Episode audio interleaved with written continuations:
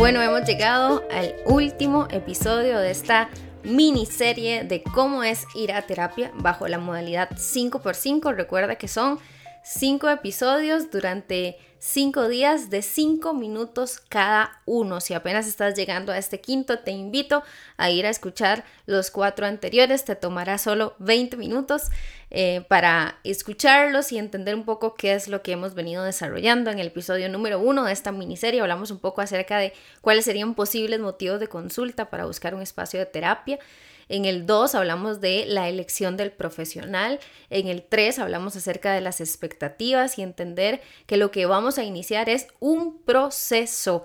En el número 4, el día de ayer, hablamos un poco acerca de esas primeras sesiones y cómo empezar a exponer un poco qué es lo que nos motivó a consultar. Y hoy en este quinto episodio vamos a hablar un poquito acerca de cómo es el cierre de un proceso eh, y algunas consideraciones generales acerca de esto.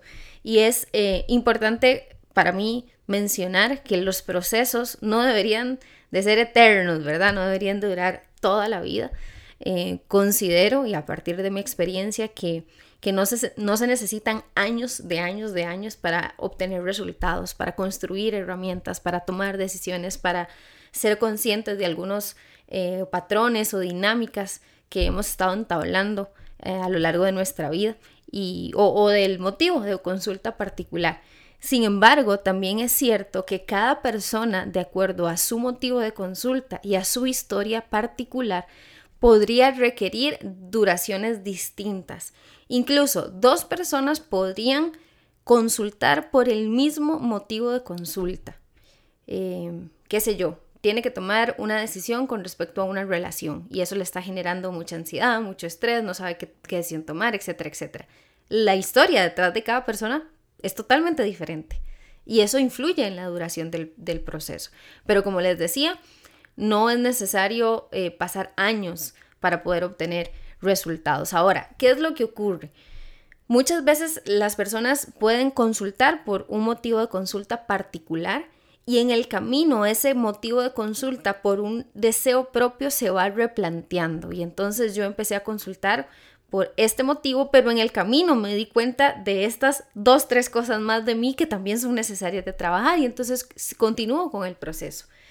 En otras ocasiones no, hay personas que vienen por algo muy específico, consideran que lo resolvieron, que construyeron, que fueron conscientes de algunas cosas eh, y no deciden replantear, sino que deciden cerrar ahí. Y ambas están bien. Ambas están bien, creo que es algo que se va eh, midiendo en el proceso y también va a depender mucho de cuál es la manera de trabajar de este profesional eh, y, y, cómo juntos fueron estableciendo algunas pautas y objetivos específicos que querían obtener durante ese proceso. Entonces, cualquier opción está bien y eso va a determinar mucho el cierre de, de un proceso o no. Ahora, como les decía, eh, aquí no hay recetas, ¿verdad? En el sentido de que, bueno, todas las personas que consultan por esto hay que hacer A, B y C, todas igual, de, igual manera, en igual tiempo. No, eso va a depender de muchas cosas y hay elementos que van surgiendo en la historia de una persona que pueden llegar a complejizar o no em, de distintas maneras la situación y el abordaje del motivo de consulta particular. Sí considero que es responsabilidad de cada profesional en psicología no retener a las personas más de la cuenta. Sí considero que es una responsabilidad. Sin embargo, también entiendo que hay un deseo de la persona por estar allí y es algo que se tiene que ir midiendo. Pero he escuchado historias, ¿verdad? Donde usted tiene que seguir, usted tiene que seguir. Y bueno, de eso es una decisión también de la persona y es algo que se debería de conversar. Y también hay una responsabilidad de cada persona que consulta. Eh, personas si, que, que por una u otra razón deciden dejar el proceso sin hacer ningún cierre, puedes hacerlo, claro que sí, pero tenés que hacerte cargo de las consecuencias que eso implique y eso es tu responsabilidad.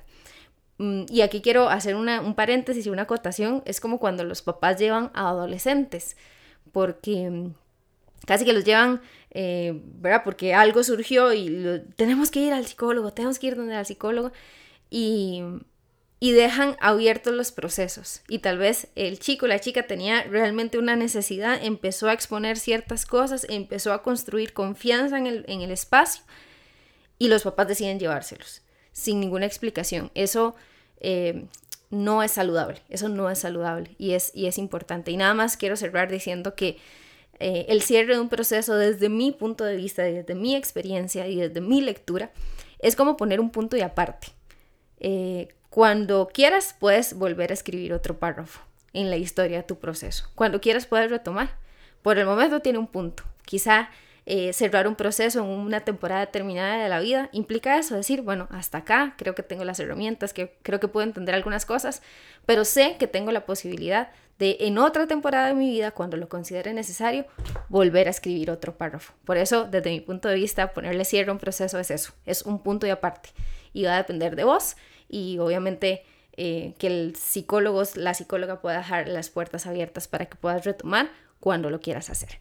Así que bueno, gente, espero que este 5x5 de cómo es ir a terapia les haya sumado eh, y me encantaría poder leerles. Si tienes algún comentario o pregunta, puedes dejarla en el Instagram psicóloga Casey Varela.